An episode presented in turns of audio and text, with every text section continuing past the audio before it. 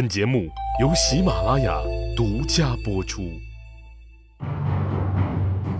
乱世图存，变法逆袭录，国运浮沉，君王一念间。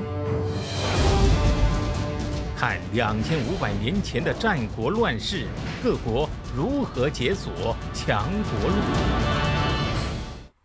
章邯投降了，咱们也该说说另一路造反军刘邦了。有关他的故事啊，咱们留到两汉的时候讲。现在咱们只说他这一路进军呢，是怎么去摘项羽的桃子的。当然，严格来说啊，刘老三儿不能算是摘桃子的，只能说他领到的这个任务啊很取巧。哎，因为秦军主力啊都去对付北方的赵国了，而当初。楚怀王分派任务的时候呢，好像也带了一点偏心，让他刘老三儿绕道武关去夺取关中，而让宋义和项羽呢带着主力往北打，去和章邯决战，解救赵国，然后从函谷关进军关中，并且啊还制定了一个股权激励方案，谁先入关中，谁呀就是关中王。但是呢，当初怀王制定这个股权激励方案的时候啊，各路诸侯王正在被章邯追得跟个过街老鼠一样啊，到处找这个藏身的地方，哪里还能向西扣关呢？哎，也就刘邦多少这时候啊有点二愣子脾气，而项羽呢急着想要为叔叔项梁报仇，所以呀他就把刘邦这一撺掇，哎，说要向西进军。但是啊。项羽这到哪里就要把哪里杀光的操作太过暴力了。当时怀王手下一帮老人就说了：“说项羽这个样子怎么行呢？啊，都像日本鬼子那样杀光、烧光、抢光，那这一路过去，这秦国人还不得拼死抵抗啊？所以啊，项羽不能去，哎，得找一个厚道一点的长者去才行啊。”怀王听了呢，也觉得有道理。结果呀。项羽和刘邦本来是想结伙而西进的，就这样被硬生生的拆散了这对好兄弟啊！项羽呢被派到了宋义的军中做次将，刘邦呢，哎，就带着手下几个散兵游勇往西走。你靠这样一支军队想去扣关，嘿 嘿那是失心疯啊，显然不可能。但是呢，这个刘老三有个长处，就是会做人呐。哎，你别看他有理有气的。从小在乡里靠喝酒耍赖练就了一身交友的好本事啊，是个拉帮结派的高手。咱们看在一路向西进军的这个路上，刘老三都耍了哪些手段，拉了拉来了哪些帮手啊？在这个昌邑的时候，拉来了一个牛人彭越。最初的时候呢，这个彭越是个渔民的头哎，陈胜起兵之后啊，这帮渔民里面有百十来个少年，也想跟着造反，但是缺个领头的。算来算去啊，只有彭越合适。但是呢，彭越不愿意起这个头。哎，这可由不得彭越自己啊。你就像后来这个辛亥革命的时候，起义军拿下了武昌，却一时找不到一个合适的人来做领袖，就逼着当时还在做这个清政府新军旅长的黎元洪出来带头。结果呀，李大帅躲在床底下，死活不出来。男子汉大丈夫，说不出来就不出来，不出来，嘿，那可由不得你。所以啊，尽管这个黎元洪心里头一万个不愿意啊，最后还是被革命党人强推为湖北都督。有关这类被强推出头的最高潮精彩的，当算是宋朝的开国皇帝赵匡胤哎，被逼着做了皇帝。哎，你说这样好事咋就没落在西哥的身上呢？啊，咱们再来说彭越啊，一再被逼啊，只好答应。哎，因为你要是真的不答应啊，你信不信这帮人真的会把你一刀砍了，然后再找其他人？再说了，你当彭越真的不想啊？哎，就像赵匡胤真的不想当皇帝啊？脑子坏了，哼！你要当真你就输了。那么为什么要这样一推再推呢？这就是一种权术游戏。哎，人家一给你，你就接下来了。那么推你的人就是什么？是你的恩人呐。那你以后还怎么支持他？你好意思支支持一个恩人去干这去去干那去为你冲锋陷阵卖命吗？只有让他反复来求你啊，求求你当我们的头儿吧，我求求你，你当个皇帝吧。哎，这个时候啊，这情形就不一样了，是你们求着我干的，我根本用不着对你们感恩呐。相反，哎，是你们把我拉下水的，因为我当这个头是你们逼的呀，所以呀，你们就必须要听我的。这个就是心理上的双方心理上的这种啊感觉，就意味了。彭越啊。也是玩这种拳术的高手，所以西哥说他也是个牛人了。那么当彭越最后呀半推半就答应了以后啊，哎，顺势他也就对这一大帮人提出了一条件：行，你们要我当头可以，明天中午集中开个会，大家统一一下思想。如果有人迟到，那就斩首示众。你要起事开个宣誓大会，那是必须的呀。至于迟到的要杀头，当时啊，大伙儿听了这话，谁也没当真。哎，想着你彭越难道还真的能做得出来？第二天呢，开这个誓师大会，太阳升起来了，还有十多个人没到呢。最晚的，直到中午，才打着那哈欠，一步一晃的来了。彭越这个时候就站出来了。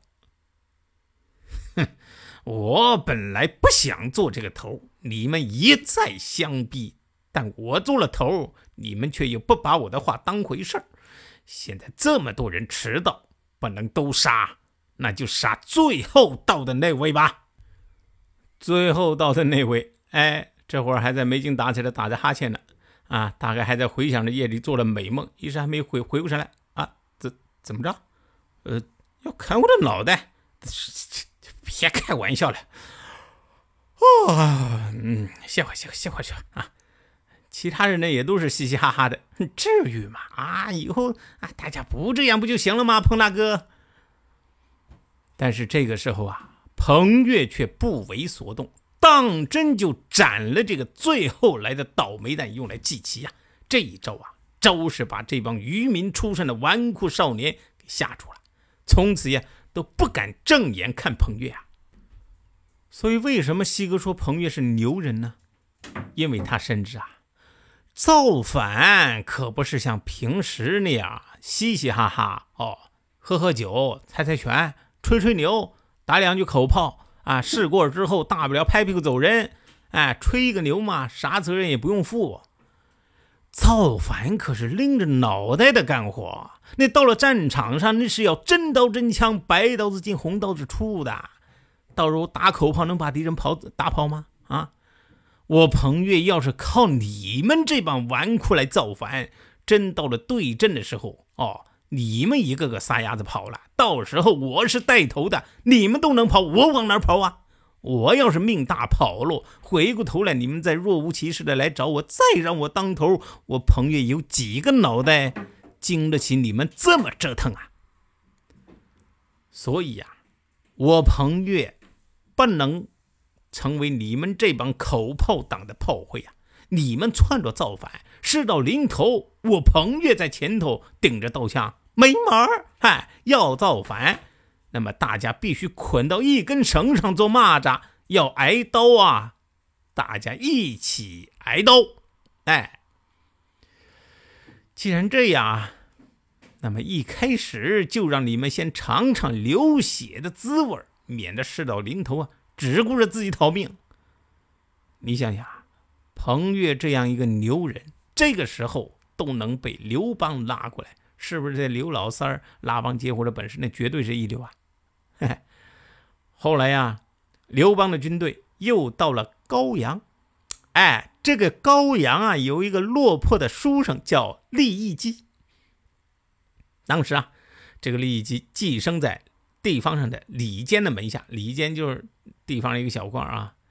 利益基呢就想投靠刘邦，他呀就找关系，找到了一个在刘邦那儿做骑士的老乡。他就对这个老乡说呀：“近段时间来来回回路过高阳的各路反军有不少，我就觉得这个刘邦啊能成大事想去投靠你呀。”帮我说道说道。而且啊，怎么说他也教好了。你就说，我老家有个厉生，六十多岁了，人家都说他是狂生，但他自己又不承认。这老乡一听就说：“哎，我跟你讲啊，你真想投靠，你就别说自己是儒生。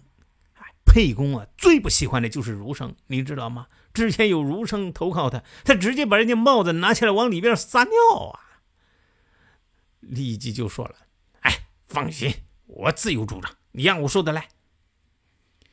于是刘邦就召见利基。当时啊，这个刘老三儿挺坐在床上，两个女人呢在帮他洗脚。嗨，这里这个场面是挺有派头的啊。利基进来了，不跪不拜，直接就问：“足下是准备助秦反攻诸侯呢？”还是率领诸侯去破秦呢？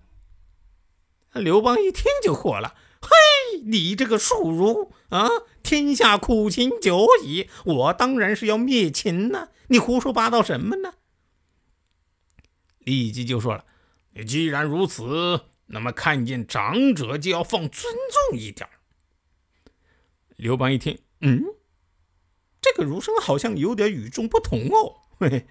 当下也不装模作样洗脚了，请厉声上座喝酒。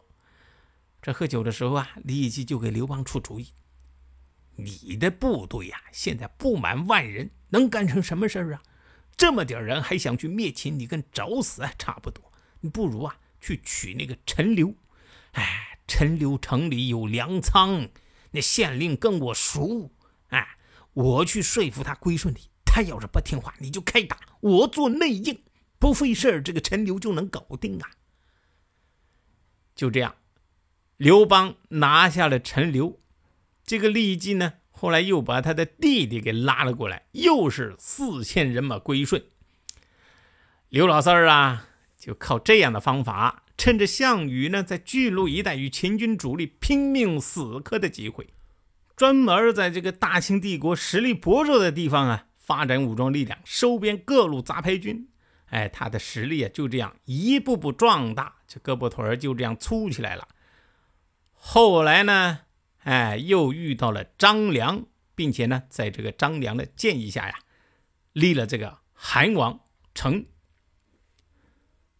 不过呢，就在这个刘老三儿革命根据地日益扩大，形势一片大好的时候啊。前方一座城池却挡住了他的去路。什么城池啊？宛城。是绕道还是攻城？刘邦和他的谋士们啊，意见不一致了。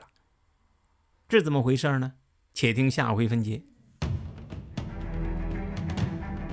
谁按下了礼崩乐坏的启动键？哪些小弟逆袭成带头大哥？哪些大哥被带进了坑？又有多少君王？魂断强国路。西哥从《资治通鉴》《战国策》《史记》中筛出战国大事件，为您剖析国运密码，轻松厘清战国乱史。